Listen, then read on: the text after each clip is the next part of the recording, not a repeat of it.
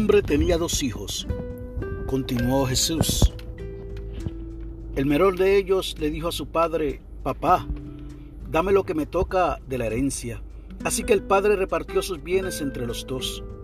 Poco después el hijo menor juntó todo lo que tenía y se fue a un país lejano. Allí vivió desenfrenadamente y derrochó su herencia. Cuando ya lo había gastado todo, sobrevino una gran escasez en la región y él comenzó a pasar necesidad.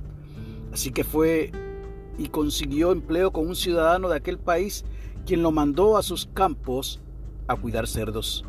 Tanta hambre tenía que hubiera querido llenarse el estómago con la comida que daban a los cerdos, pero aún así nadie le daba nada. Por fin recapacitó y se dijo, ¿cuántos jornaleros de mi padre tienen comida de sobra y yo aquí me muero de hambre.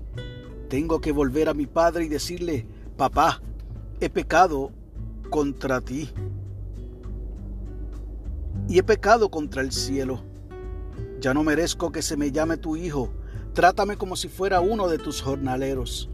Así que emprendió el viaje y se fue a su padre. Todavía estaba lejos cuando su padre lo vio y se compadeció de él salió corriendo a su encuentro, lo abrazó y lo besó. El joven le dijo, Papá, he pecado contra el cielo y contra ti, ya no merezco que se me llame tu hijo. Pero el padre ordenó a sus siervos, Pronto, traigan la mejor ropa para vestirlo, pónganle también un anillo en el dedo y sandalias en los pies. Traigan el ternero más gordo y mátenlo para celebrar un banquete, porque este hijo mío estaba muerto, pero ahora ha vuelto a la vida se había perdido, pero ya lo hemos encontrado. Así que empezaron a hacer fiesta. Mientras tanto, el hijo mayor estaba en el campo. Al volver, cuando se acercó a la casa, oyó la música del baile. Entonces llamó a uno de los siervos y le preguntó qué pasaba. Ha llegado tu hermano, le respondió. Y tu papá ha matado el ternero más gordo porque ha recobrado a tu hijo sano y salvo. Indignado, el hermano mayor se negó a entrar, así que su padre salió a suplicarle que lo hiciera, pero él le contestó, Fíjate, cuántos años te he servido sin desobedecer, jamás, jamás tus órdenes, y ni un cabrito me has dado para celebrar una fiesta con mis amigos, pero ahora llega ese hijo tuyo que ha despilfarrado tu fortuna con prostitutas y tú mandas matar en honor el ternero más gordo. Hijo mío, le dijo su padre, tú siempre estás conmigo y todo lo que tengo es tuyo. Y esto es palabra de Dios. Buenas tardes amigos y amigas, hermanos y hermanos en la fe. Este quien les habla es el pastor Nelson Amner Alicea. Y usted está escuchando, reflexionando con el pastor Nelson Abner. La lectura del aposento alto para hoy, viernes 4 de marzo del año 2022, se titula La hija pródiga. Sí, escuchó bien, no me equivoqué. La hija pródiga. Y nos llega desde Cali, Colombia, por el señor Fabio Monroy Marín. Nos ha invitado a que en efecto leyéramos el Santo Evangelio según San Lucas capítulo 15 versos del 11 al 31, que es el relato del hijo perdido o del hijo pródigo. Y nos regala de la Reina Valera Revisión del 60 el verso 20.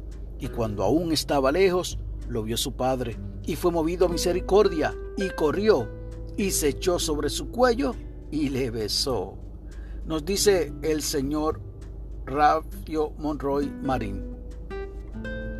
Algunos años atrás nuestra iglesia era de pocos miembros a pesar de estar ubicada en una gran ciudad.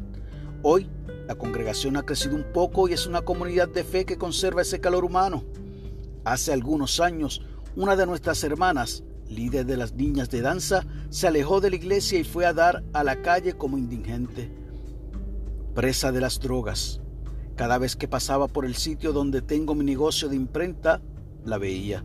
Teníamos diálogos breves y yo buscaba la forma para que ella volviera a los caminos de Dios. Sufría mucho porque cada vez la notaba sin fuerzas y perdiendo la batalla contra la adicción a las drogas. Pero con mi esposa, mis hijas y otros miembros de nuestra comunidad seguíamos orando por su regreso. La última vez que la vi le dije que no perdía la esperanza de volverla a ver como la conocí, comprometida con el Señor. Solo me dijo, te quiero mucho. Dios te bendiga, le respondí. Al domingo siguiente se presentó a la iglesia tal como estaba y mi alegría fue total al ver la forma en que mi comunidad la recibió.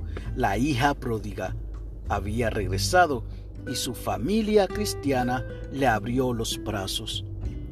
Concluye diciendo este hermano desde Cali, Colombia, hoy puedo entender la felicidad del Padre en la parábola. Doy gracias a Dios por traer de nuevo a su senda a nuestra hermana. La oración sugerida es la siguiente. Gracias, Padre, por tu misericordia y por tu amor infinito.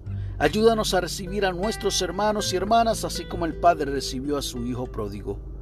Amén y amén. Y el enfoque de la oración es que oremos por las personas adictas a las drogas. Y el pensamiento para el día, Dios nos recibe tal como somos.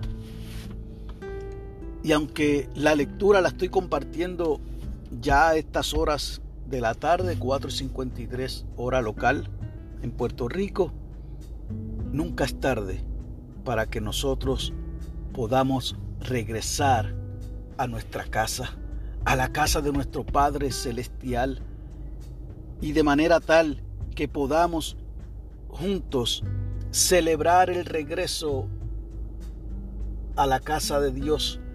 Padre que nos recibe como lo hizo el Padre del Hijo pródigo, como lo hizo esta comunidad de fe al recibir a esta hija pródiga. Porque el Señor nos ama tal y cual somos.